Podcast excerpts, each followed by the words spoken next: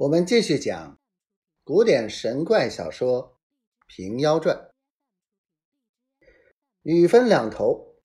再说胡永儿离了陈学究，独自行了一日，天色已晚，到一个凉棚下，见个点茶的婆婆。永儿入那茶房里坐下歇脚，那婆婆点盏茶来与永儿吃罢。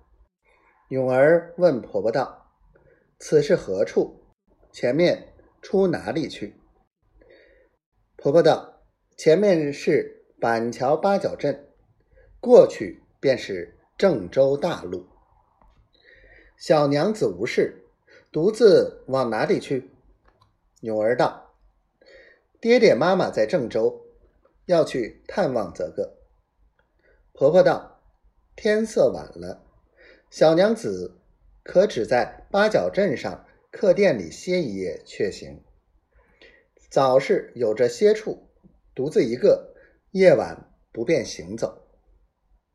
永儿便十数文钱，还了茶钱，谢了婆婆，又行了二里路，见一个后生，六尺以下身材，二十二三年纪。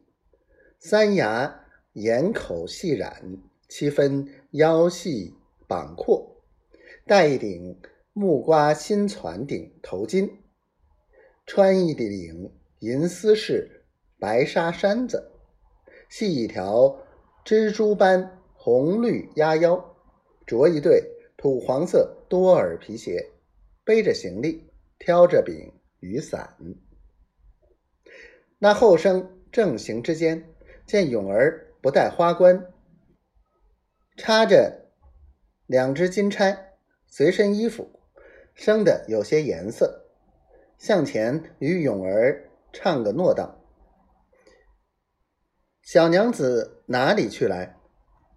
永儿道：“哥哥，奴去郑州投奔亲戚则个。”那厮却是个浮浪人家子弟，便道。我也往郑州那条路去，尚且独自一个难行。你是女人家，如何独自一个行的？我与小娘子一处行。